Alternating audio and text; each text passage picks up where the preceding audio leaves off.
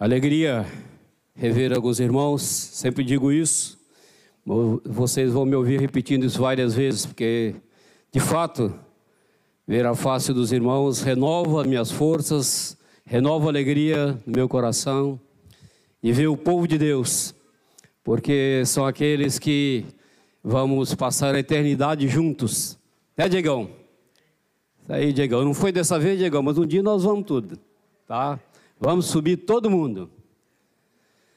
Amados, quero compartilhar com vocês nessa noite um assunto que não é muito popular.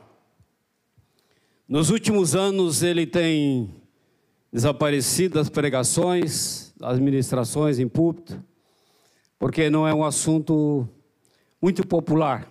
Hoje é mais popular você falar de prosperidade, a grande maioria dos pregadores hoje fala de assuntos que agradam as pessoas. Falam de prosperidade, falam de que o Senhor é obrigado a cumprir as suas promessas e muitas vezes se esquece dos mandamentos. Aqueles que pensam assim, seria bom dar uma olhada no Dias do capítulo 28 e outros textos da palavra de Deus, que mostra que o Senhor irá abençoar à medida que nós correspondemos e obedecermos aos mandamentos e à palavra dele. Por isso eu creio que esse assunto não é tão popular assim. Mas também é importante falar sobre isso, porque eu creio que o que move as pessoas é uma ameaça ou uma oportunidade. Há cerca de 45 anos atrás, eu saí do interior de Minas Gerais e vim para o sul. Vim em busca de uma oportunidade de fazer um curso de mestrado e seguir uma carreira profissional. E também é, querendo conhecer o sul do país, querendo conhecer outras realidades então foram oportunidades que o Senhor foi colocando no meu coração e isso me atraiu para vir até aqui e hoje estou aqui com vocês e alguns de vocês é, já nos conhecemos há muitos e muitos anos. Mas eu dizia que hoje a maioria dos teólogos preferem falar de coisas que agradam o homem. Tem um evangelho centrado no homem e não centrado em Jesus Cristo. Hoje existem alguns teólogos que trabalham muito suas ministrações em cima do que nós chamamos de hipergraça. É, é uma graça tão grandiosa que você, depois de tomar uma decisão, você pode continuar pecando e fazendo tudo de errado que você fazia antes, que mesmo assim está tudo bem, que você é salvo. Mas eu creio que não é isso que Jesus disse, e nem que os apóstolos disseram. A palavra de Deus diz que se alguém está em Cristo, é nova criatura. As coisas antigas se passaram, eis que se fizeram novas. E era bem comum também Jesus, quando ele curava alguém, quando ele trazia um perdão a alguém, ele dizia: vá e não peques mais, para que não te suceda coisa pior. Se ele disse aquela mulher adúltera, quando todos queriam apedrejá-la, e depois que ele pergunta: quem não tiver pecado, atira a primeira pedra. Todos vão saindo um atrás do outro. No final fica apenas a mulher ali humilhada, perto de Jesus. E ele diz: Ninguém te condenou? Ela diz: Não, Senhor. E ele diz: Nem eu te condeno, mas vá e não peques mais. Certa vez ele curou um paralítico. E ele recebe aquele milagre e ele e os próprios pais dele não quis muito se identificar inicialmente com medo dos judeus, dos fariseus. E depois Jesus o encontra no templo e diz para ele: Veja que estás curado e não peques mais, para que não te suceda coisa pior. Eu creio, amado, que enfatizar mensagens do homem. Deus é bom, Deus perdoa, nos ama, nos provê de muitas coisas boas. Mas a nossa ênfase é o Senhor. é engrandecer o nome do Senhor, é louvar ao Senhor. Nós não podemos pregar o Evangelho tão somente para agradar as pessoas, em troca de que elas nos elogiem, nos bajulem, nos deem dinheiro. Esse não é o Evangelho do Reino de Deus. O Evangelho do Reino de Deus implica em negar a si mesmo, dia a dia tomar a cruz e seguir a Jesus. Depois dessa introdução, eu gostaria de convidá-los a abrir a palavra de Deus, no Evangelho de Lucas, no capítulo 16. Vamos ler do verso 19 até o 31. Esse texto é um texto muito conhecido, mesmo as pessoas não convertidas conhecem esse texto, mas eu quero refletir um pouco sobre ele com vocês nessa noite.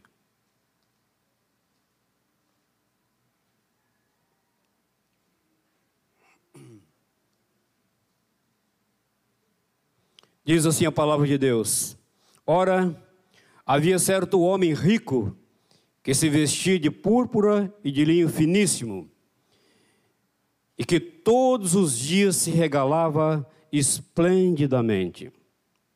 Havia também certo mendigo chamado Lázaro, coberto de chagas, que jazia à porta daquele e desejava alimentar-se das migalhas que caíam da mesa do rico, e até os cães vinham lamber-lhe as feridas. Aconteceu morrer o mendigo e ser levado pelos anjos pelo seio de Abraão. Morreu também o rico e foi sepultado.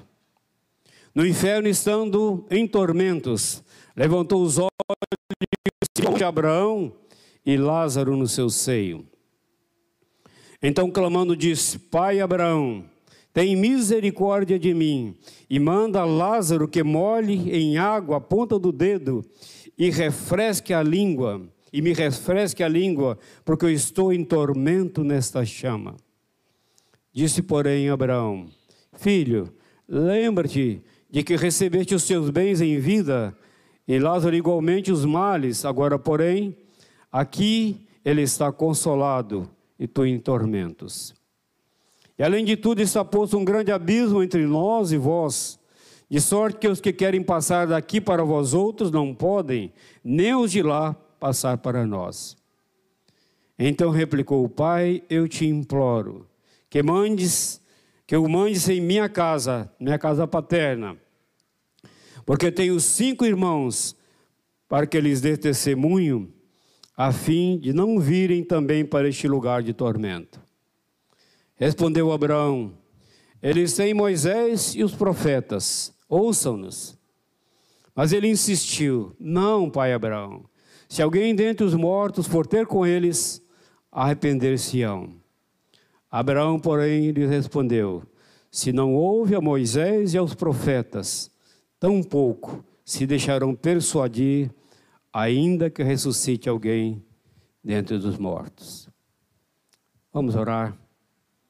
Pai amado, essa palavra é tão clara, tão simples, mas nós precisamos que o Espírito Santo esteja abrindo nossos corações, nos dando revelação e entendimento da mensagem que o Senhor quer trazer a cada um de nós nessa noite. Sejam os que estão aqui assentados hoje nessa congregação, ou aqueles que estão nos ouvindo à distância, ou aqueles que, quem sabe, depois de alguns dias verão essa gravação, mas que sejam tocados por Ti, que tenham suas vidas transformadas, que possam ter um encontro pessoal com Jesus e não irem para esse lugar de tormento. E aqueles que já te conhecem, traga um temor maior, um temor e uma consciência da necessidade de proclamar o Evangelho, ainda nessa vida, para que realmente tenham esse destino do seio de Abraão, de estar contigo, Pai, por toda a eternidade. Temos graça, sabedoria, unção, para falar sobre esse assunto nessa noite, Senhor.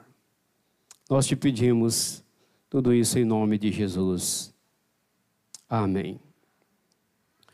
Amados, essa palavra, é, alguns comentaristas acreditam até que é uma história real, outros pensam ser uma parábola, outros acreditam que, na verdade, é mais uma alegoria, porque é, não só a mensagem total desse texto é importante, como alguns detalhes contidos nela.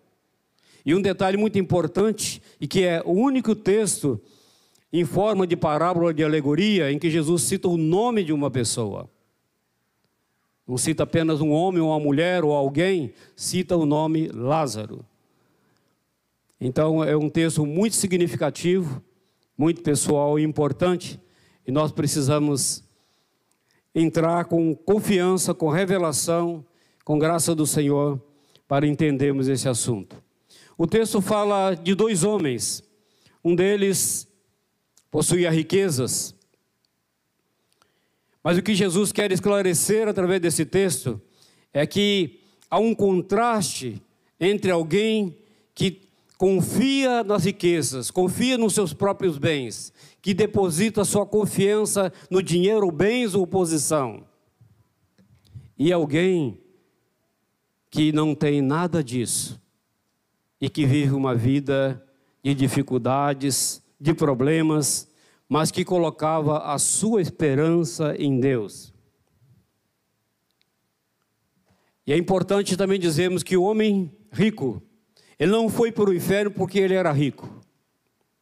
Se nós chegarmos a essa conclusão, nós teríamos que dizer que Davi foi para o inferno, Abraão foi para o inferno, Isaac foi para o inferno, Jacó foi para o inferno, Salomão foi para o inferno, e muitos outros, como Zaqueu, José de Arimateia, Barnabé, Jó, teríamos que dizer que todos eles também foram para o inferno, porque eles eram igualmente ricos.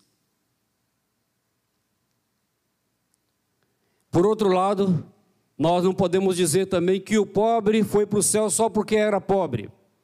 Se nós tivermos esse raciocínio, nós vamos ter que dizer que todos os habitantes dos países da África que vivem, nós vemos alguns países que as pessoas estão morrendo de fome, não chegam nem a crescer, ficam definhando, totalmente deformados, seus cérebros deformados pela falta de alimento, de comida, de tratamento de remédios de saúde. Teríamos que dizer que todos aqueles automaticamente estão salvos, porque eram pobres e miseráveis. E se fosse assim, podíamos estender o nosso raciocínio um pouco mais além e dizer, porque eles são pobres e eles já são automaticamente salvos, nós não precisamos enviar missionários para lá, pagar missionários, ajudar a sustentar missionários lá, porque automaticamente eles já estão salvos. O que Jesus quer mostrar aqui a todos nós é Onde está a sua esperança? Em quem você deposita a sua confiança? Onde está o seu coração?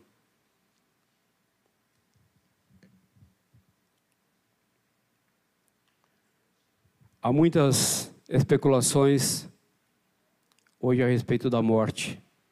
E esse texto tem uma ênfase muito forte a respeito da morte. Fala da morte de dois homens. E ainda hoje, em nossos dias, muitas pessoas buscam recursos em médiums para saber onde a pessoa está, se ele está em tormento, se ele está perdido, se ele está vagando. Há uma especulação muito grande quanto a isso. Eu me lembro, uns anos atrás, quando eu ainda trabalhava no Banco de Desenvolvimento, havia um certo homem, um pouco mais velho do que eu, e sempre que ele ia na nossa área, ele procurava conversar baixinho com alguém, transmitindo as mensagens do que ele cria. E sempre que eu chegava, ele silenciava. Ele estava ali pregando o evangelho dele, não o evangelho de Jesus Cristo. Mas um belo dia, Ele chegou lá bem feliz, contando uma experiência de um amigo que tinha falecido. E os familiares estavam muito curiosos para saber como estava o falecido. E ele disse que foi em um determinado local, existiam dois médiums, e eles clamaram e desceram alguns espíritos sobre eles. E um deles disse que aquela pessoa estava perdida vagando no espaço. E aí o outro médium chamou um outro espírito e disse assim: encontra essa pessoa e toma conta dele. E encontrou essa pessoa, ela estava chorando e tal, e disse: Não pode deixar que da agora em diante eu vou cuidar dele, vou encaminhá-lo. Grande engano. Muitas pessoas vão atrás dessas coisas. Isso é um grande engano que ainda predomina muito no meio de pessoas cultas, pessoas inteligentes. E infelizmente eu creio que esse homem que eu conheci, apesar de conhecer o meu testemunho, mais tarde eu fiquei sabendo que ele perdeu a memória e faleceu. Tudo indica que partiu para a eternidade sem o Senhor.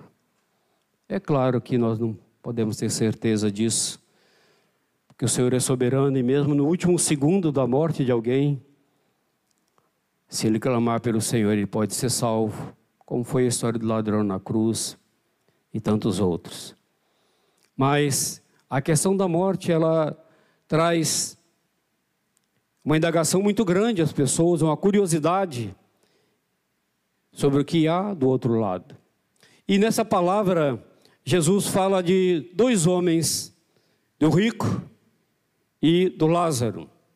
Ele mostra nessa palavra três contrastes importantes que nós precisamos entender. O primeiro contraste na vida, o segundo contraste na morte e o terceiro contraste na eternidade. No primeiro episódio na vida, verso 19, diz que o rico se vestia de púrpura, uma veste caríssima e linho finíssimo, e ele se regalava esplendidamente. Isso quer dizer esse termo Hoje não usamos muito essas palavras, mas que ele se banqueteava, ele se deliciava em festas e vivia de maneira esplêndida, de maneira feliz, festando. Essa era a vida daquele homem. E o problema dele não é, não era pelo que ele vestia, nem pelo dinheiro que ele tinha. O problema é que o dinheiro, os bens, aquele tipo de vida era o Deus dele. Ele vivia para si mesmo, fazia festas e coisas para agradar a si mesmo e não amava o próximo. Esse era o grande problema daquele homem. Esse é o primeiro contraste que nós encontramos nessa palavra. Verso 20 e 21 é, começa a falar do outro personagem que é Lázaro.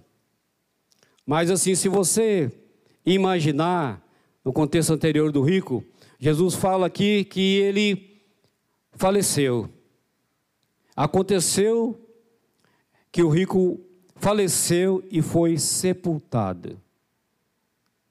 Eu imagino um funeral pomposo, muitas coroas de flores, quem sabe muitos discursos, muitos elogios e alguns dizendo que ele descansou em paz. Mas quando fala do mendigo, não fala nem que ele foi sepultado. Veja aqui, aconteceu morrer o mendigo e ser levado pelos anjos. Glória a Deus. Não fala nem o sepultamento deles. Quem sabe, amados, o sepulcro daquele mendigo foi os próprios, os próprios cães. O sepulcro dele foi a barriga dos cães. Pode parecer estranho para a nossa geração, mas se vocês se lembraram da Jezabel, que era uma rainha, quando ela foi morta, que eles jogaram a Jezabel da, da janela do palácio, quando ela caiu lá no chão, lá embaixo, os cães vieram e comeram todo o corpo dela, e quando foram tentar sepultá-la, já não existia mais corpo. Pode ser, a palavra não diz aqui que é isso, mas pode ser que esse mendigo não tenha tido nenhum sepultamento. Mas vamos ver o quadro que Jesus traça aqui. Esse mendigo, ele tinha quatro desgraças na vida dele.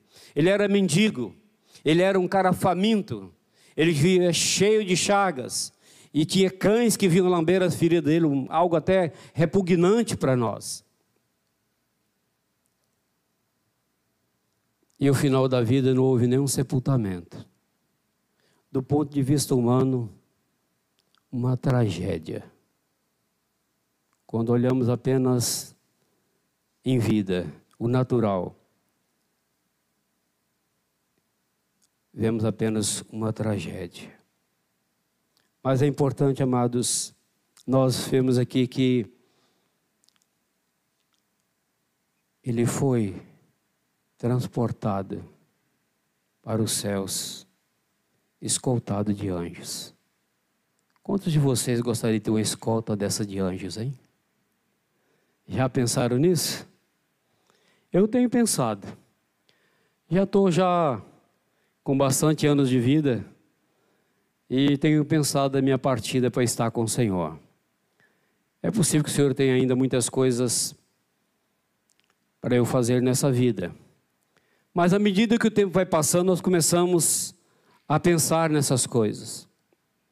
Mas vamos então para o segundo episódio, que é a morte. Quando nós olhamos esse segundo episódio, nós vemos que Jesus relata há uma inversão brutal dessa realidade em vida. Eu acabei de dizer que o, o mendigo foi levado pelos céus, escoltado por anjos. E a palavra diz em Hebreus, se quiserem procurar depois, Hebreus 11, 40, 12, 23, em outros lugares, e quando um salvo morre e a sua alma é aperfeiçoada, seu espírito é aperfeiçoado, e ele entra em descanso ele se descansa das suas fadigas. Essa foi a situação de Lázaro. Mas sabem por quê, amados? E é interessante, como eu disse no princípio, esse texto cita o nome de uma pessoa. E eu creio que Jesus escolheu cuidadosamente essa palavra, esse nome, porque Lázaro significa Deus é o meu auxílio. Amém. O Senhor é o seu auxílio. A sua esperança está no Senhor. A esperança de Lázaro não estava em nada nessa terra, até porque ele vivia em dificuldades. Era pobre, era mendigo, passava fome, tinha feridas, enfermidades sérias. Ele não esperava nada dessa terra. Verso 22, aliás, vamos é, um pouquinho antes de entrar no verso 22, eu dizia que ele não foi salvo por causa das suas doenças, da sua situação penosa, mas porque ele depositava sua confiança no Senhor. O terceiro episódio, então, entra na questão da eternidade. E entra nesse assunto que eu falei, e o nome de Lázaro significa Deus é o meu auxílio. E aqui Lázaro estava já na eternidade. Ele já não tinha mais dores, ele não tinha fadiga, não tinha tristezas, não tinha fome. Ele estava consolado e em paz. E agora o verso 22 diz: Morreu também o rico e foi sepultado, e vai para o Hades, ou para o inferno. Amados, é importante nós nos conscientizarmos que quem está perdido em vida está perdido também na morte, na eternidade. A morte não muda o destino das pessoas, ela não muda o quadro. O momento de mudar as coisas é aqui e agora. O momento de decisão, o momento de viver para o Senhor de ter a esperança no Senhor é aqui. A palavra então diz que morreu o rico e ele foi direto para o Hades. Não cita que ele foi para o purgatório, que foi um lugar que ele poderia se aperfeiçoar, que ele ia se reencarnar tantas vezes e com isso iria se aperfeiçoar e chegar a um ponto ter o espírito desenvolvido. A palavra diz aqui que ele morreu e ele foi para o Hades. Hades é uma palavra grega que significa inferno, no hebraico seria Sheol.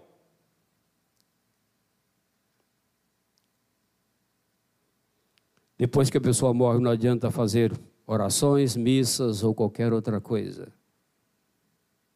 O destino está selado.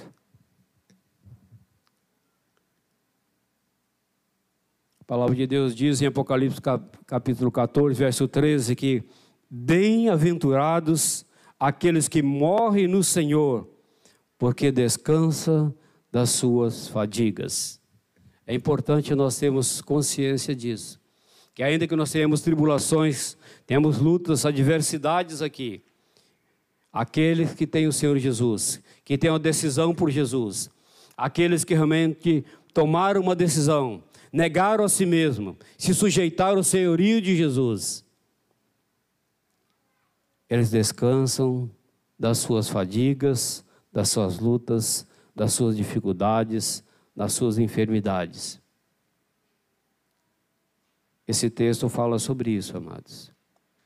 Nós precisamos ter consciência do que nós precisamos fazer é aqui. Logo quando eu voltei para o Senhor, fui resgatado, ainda na minha juventude, quando cheguei em Florianópolis. Algum tempo depois, comecei a participar da vida da igreja e fui a Minas visitar meus familiares.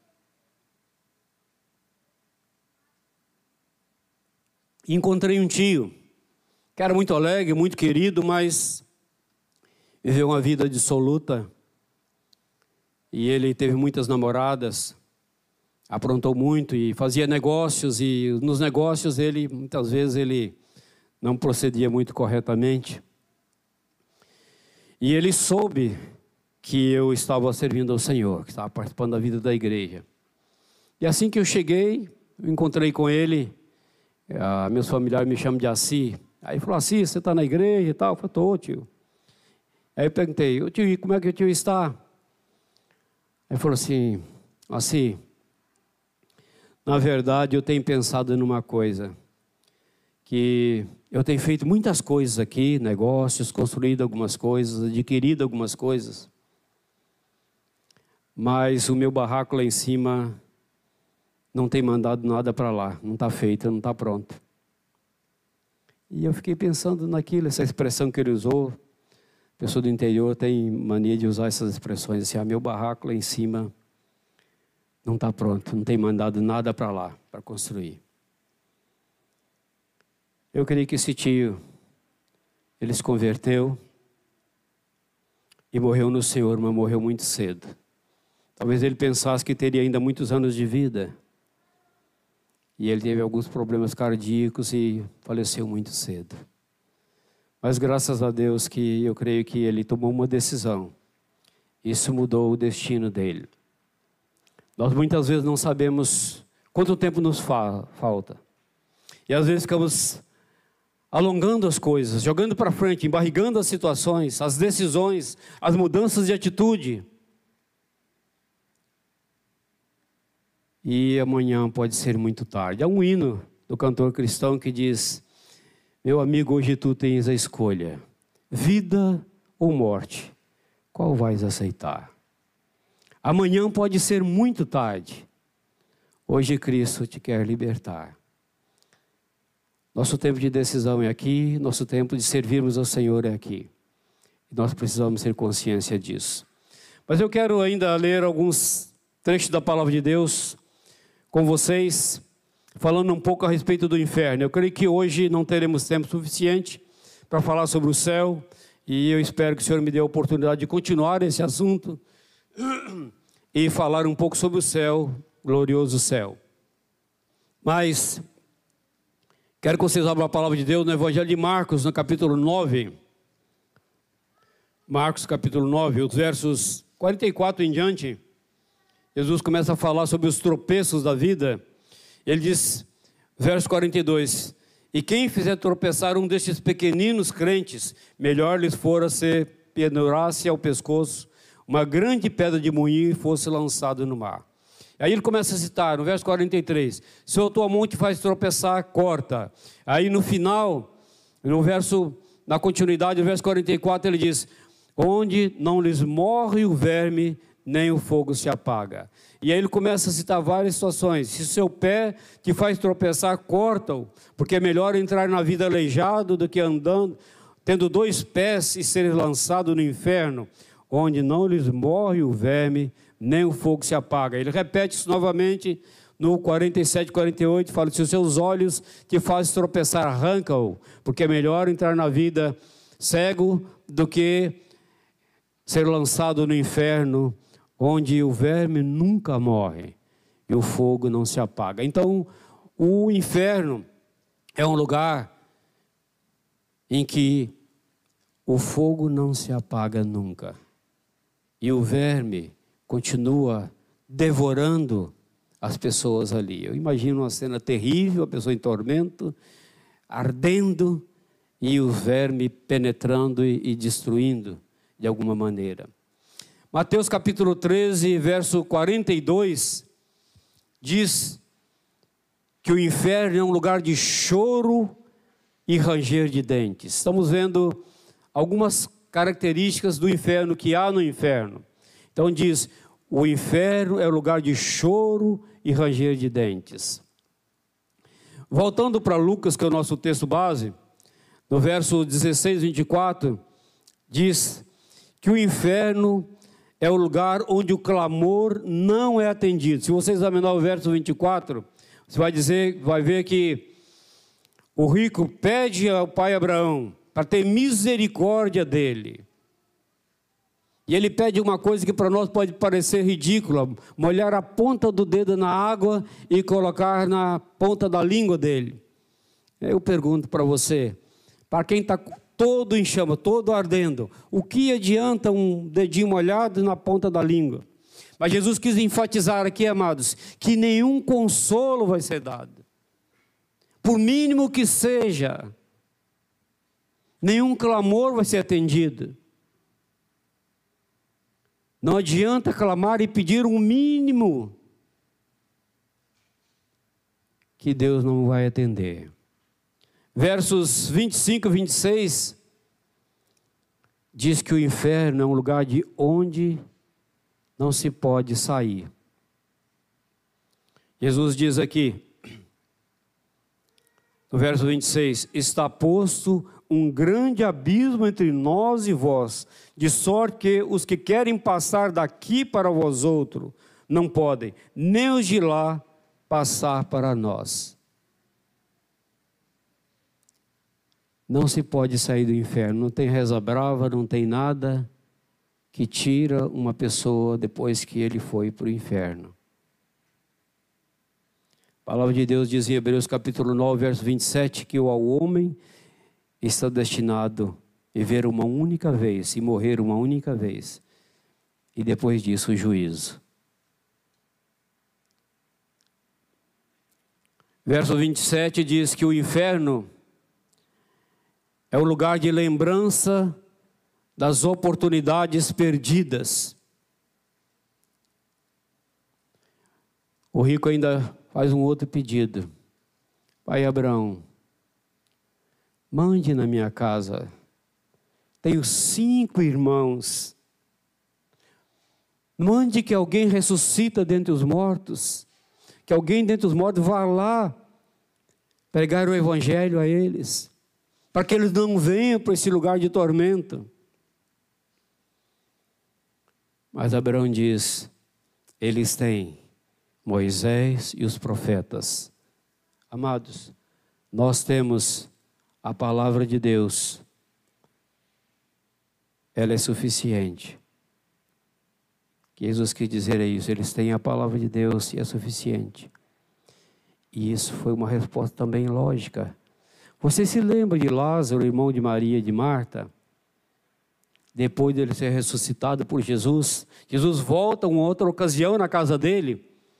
E os fariseus, vendo aquilo, aquela euforia toda, ao invés de crer em Jesus, eles tentam matar Lázaro, eles começam a articular algo para matar Lázaro, porque eles não queriam ver aquela euforia, ver aquele milagre de Jesus e as pessoas crescem em Jesus e fossem salvos. E Lázaro tinha ressuscitado dentre os mortos. E aquilo não mudou o coração deles. O que Jesus está querendo dizer nessa parábola aqui, ou alegoria, ou uma história verdadeira, é que mesmo que alguém ressuscite dentre os mortos, as pessoas não vão se converter por causa disso. A fé, amados, vem pelo ouvir a palavra de Deus. Romanos 10, 17 diz isso. A palavra de Deus é eficaz, ela é poderosa. A fé vem pelo ouvir, ela não vem por causa dos milagres, nem ressurreição dentre os mortos.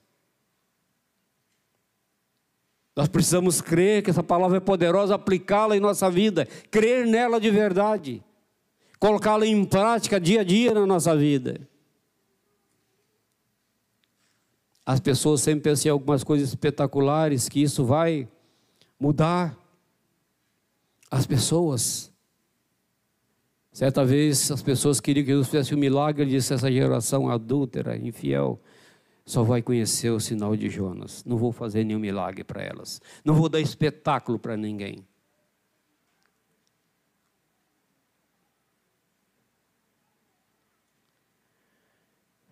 Verso 28 desse texto diz: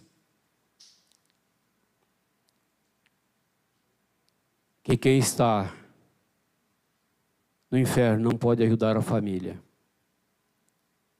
Ele manda, ele pede, ele suplica que mande alguém na família dele para ajudar. O momento de ajudar a família é agora, amados. Se você tem família não crente, se você tem familiares não crentes, se você tem amigos queridos não crentes, o momento é agora. Depois da morte não vai dar. Tem um bocado de pessoas que cultuam mortos, acreditam nos mortos, fazem esse dia, fazem muitas coisas. E nas religiões orientais há um culto muito grande aos mortos. Entende que os mortos podem ouvir falar com você e pode te ajudar, pode é, encontrar um parente seu e ajudar de alguma maneira. Mas Jesus está dizendo aqui: os que estão lá não podem passar para cá, nem os daqui passar para lá. Está posto um grande abismo, uma grande separação. Se você quer ajudar uma família, sua própria família, o momento é agora. Esse rico estava pedindo lá, mas por que ele não fez em vida? Ele tinha todas as condições de ajudar os familiares, mas ele preferia viver esplendidamente, suntuosamente a vida que ele teve aqui. Eu creio, amados, que vai bastar um segundo de uma pessoa no inferno para ele se arrepender de tudo que ele fez. Mas aí já é tarde. Já não há mais solução. Essa vida é a nossa grande oportunidade. Ela nos foi dada, ela nos foi doada pelo Senhor para vivermos para Ele, para glorificar o nome dEle. Nós somos feitura do Senhor. E nós vamos ser aperfeiçoados um dia. Nós vamos estar com o Senhor para sempre, uma vida de paz e tranquilidade. Amados, uma última questão é: quanto tempo vai durar o inferno? Algumas pessoas creem que é só um tempo e acabou, como se você fizesse a crebação de alguém, pá, só fica cinza, não fica nada. Mas o inferno vai durar toda a eternidade. Nós temos muita dificuldade de entender o que é a eternidade, porque para nós a gente entende por uma contagem de tempo. A gente conta alguns anos e tal, a gente tem uma ideia. Ah, isso é muito tempo, 100 anos é muito. Quem vive mais de 100 anos viveu muito. Eu pergunto para você: se você é, tirar mil anos da eternidade, o que, é que vai ficar? Hein? É a eternidade. Se você tirar mil do infinito, o que, que fica? Fica o infinito. Nós não temos muita condição de entender isso o que é a eternidade, porque a contagem de tempo é uma questão nossa. A palavra diz que para Deus mil anos é como um dia, um dia como mil anos, ou seja, então não dá para você entender. Mil anos é como um dia, um dia como mil anos, nós ficamos na mesa. Mas o que a palavra diz, que o inferno dura por toda a eternidade. Amados, quem mais falou de inferno na palavra foi Jesus. Mas a grande vantagem, a grande novidade é que você não precisa ir para lá. Você pode aqui nessa vida escapar do inferno, crendo em Jesus. Jesus morreu por você, morreu por mim, morreu por nossos pecados. Ele levou sobre o corpo dele nossas enfermidades, nossas dores, nossos pecados. O castigo que estava preparado para nós, ele assumiu plenamente e ele fez uma troca maravilhosa conosco. Ele levou nossos pecados, nossa enfermidade, a nossa morte. Ele morreu a nossa morte. Ele se fez maldito em nosso lugar e deu a nós a vida dele, pura, santa. E agora nós somos uma nova criação. Eu gosto mais dessa palavra de nova criatura, nós somos uma nova criação. Existe uma velha criação que começou com Adão. Mas um dia o Pai, através de Jesus, nos deu, nos fez uma nova criação. Nós fazemos parte de uma nova criação.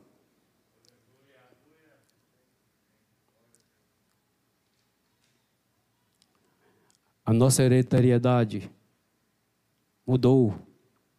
Nós somos família de Deus hoje. Você não é obrigado a carregar nenhuma maldição, a viver nenhum pecado daquilo que seus familiares viveram.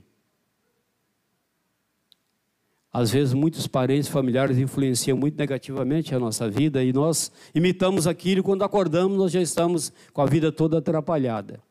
Porque aquilo foi entrando no nosso mente, no nosso entendimento, nas nossas lembranças. Mas nós não precisamos viver isso. Nós podemos viver com nova criatura, onde as coisas antigas já passaram e tudo se fez novo.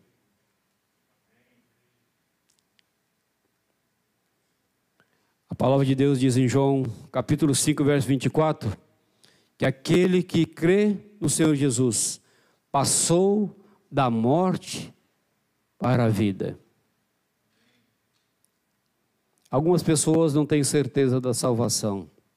Mas se você ler as cartas de João, ele diz que nós podemos ter certeza que nós passamos da morte da vida porque nós amamos os irmãos. Eu quero perguntar a você nessa noite: você ama os irmãos? Você ama a igreja do Senhor? Você tem temor de ferir o corpo de Cristo? De tomar alguma decisão contra a igreja, contra o irmão, quem quer que seja, porque eles fazem parte do corpo de Cristo? Paulo, quando perseguia a igreja, ele não tinha noção de que ele estava perseguindo Jesus. E ele começa a matar, a aprisionar pessoas, a levar pessoas até blasfemar. Mas quando ele estava aquela noite cheio de documentos, de autorizações para perseguir o povo de Deus, ele tem um encontro com Jesus. Jesus diz para ele: Saulo, Saulo, por que você me persegue? Aí ele pergunta: Quem és tu, Senhor? Amados, o que essa palavra está querendo dizer é que quando nós ferimos a igreja, quando nós ferimos os irmãos, nós estamos ferindo o corpo de Cristo. Nós precisamos ter temor disso. Nós passamos da morte para a vida, nós precisamos viver a vida que Jesus viveu, a vida santa, irrepreensível e que agrada o coração do Pai. Aquele que crê em Jesus, ele tem a vida eterna. E uma coisa mais importante, a morte já não tem mais domínio sobre ele. Jesus venceu a morte por nós. Nossa alma não vai ser deixada na morte. Tal como Jesus relata sobre o Lázaro aqui, assim que ele morreu, ele recebeu uma escolta de anjos. E ele vai ao seio de Abraão escoltado pelos anjos. Isso é grandioso, amados. Quando nós fecharmos os olhos nessa vida, quando terminar essa vida aqui, quando nós estivermos lá no terceiro episódio, que é a eternidade. Eu falei de três episódios: vida, morte e eternidade. Nós receberemos uma escolta de anjos e estaremos descansando com o Senhor. Esse descanso não é só ficar ali sentado, prostrado, sem fazer nada. Não é sentado numa nuvem tocando harpa. Esse descanso é um descanso em servir ao Senhor. Se vocês se lembrarem bem, Adão, quando ainda não havia pecado, ele trabalhava no jardim, cuidava daquilo tudo sozinho, e ele não se cansava. E depois que ele recebe uma esposa para trabalhar com ele, recebeu a incumbência de governar a terra inteira. Ele não se cansava, tinha poderes tremendos. Se dessa maneira, na primeira criação, era algo grandioso, era algo dinâmico, frutífero, imagina você numa nova vida, numa nova criação. Você não vai ficar ocioso. Esse descanso é um descanso de paz, de consolo, mas é de servir ao Senhor todos os dias com alegria e bondade de coração. Você diz amém? Eu vou terminar aqui, eu tenho outro assunto, mas eu levaria mais um tempo desse, até um pouco mais, para continuar, para falar sobre o céu. Mas eu espero ter outra oportunidade de falar sobre isso. Mas eu quero fazer nessa noite três perguntas. A você que está aqui, a você também que está em casa, ou você que irá nos ouvir mais tarde de alguma maneira. Se você morrer hoje, para onde você irá? Se Deus puxar a tua ficha lá hoje, assim, ó, essa é a ficha 2033. Wallace, lá da Bocaiúva, tá, para onde você vai? Você tem certeza? Se você for chamado hoje, para onde você irá? Para o seio de Abraão? Para o Pai? Escoltado por anjos? Ou não?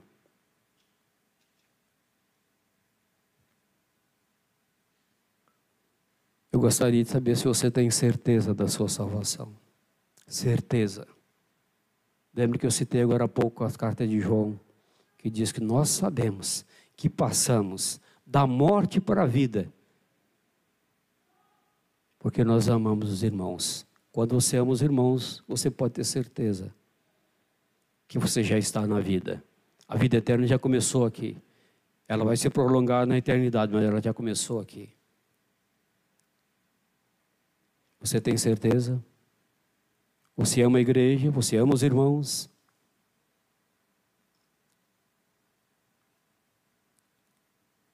Terceira pergunta. Talvez não seja muito apropriada para quem está aqui nessa noite. Mas talvez alguém que esteja nos ouvindo à distância ou que nos ouvirá de alguma maneira. Você quer entregar a sua vida a Jesus? Você quer renunciar à sua independência? De conduzir a sua vida ao seu modo? Ou você quer entregar o comando da sua vida, as suas decisões, ao Senhor Jesus Cristo? E receber a vida dele, uma nova vida. Você diz amém? Se alguém que está nos assistindo Onde estiver, erga sua mão. Eu não vou ver, os irmãos que estão aqui não vão ver, mas Deus estará vendo a sua atitude. Eu te peço que faça isso quando nos ouvir. Entregue a sua vida a Jesus e vá para a eternidade com o Senhor. Vivemos dias difíceis. Qualquer um pode ser chamado a qualquer momento no meio de tudo que temos vivido e vai se agravar. Mas eu não quero deixar ninguém desesperado, não, porque eu creio que o Senhor faz diferença entre aqueles que são dele e os que não são. E eu creio que o povo de Deus vai ser sustentado e cuidado, tal como sustentou uma nação inteira no deserto, que não tinha onde plantar nada para comer, não tinha água direito para beber muitas vezes, tinha serpentes, tinha tudo, inimigos, mas foram conduzidos em triunfo, para a glória de Deus. Que Deus nos abençoe e nos guarde. Amém.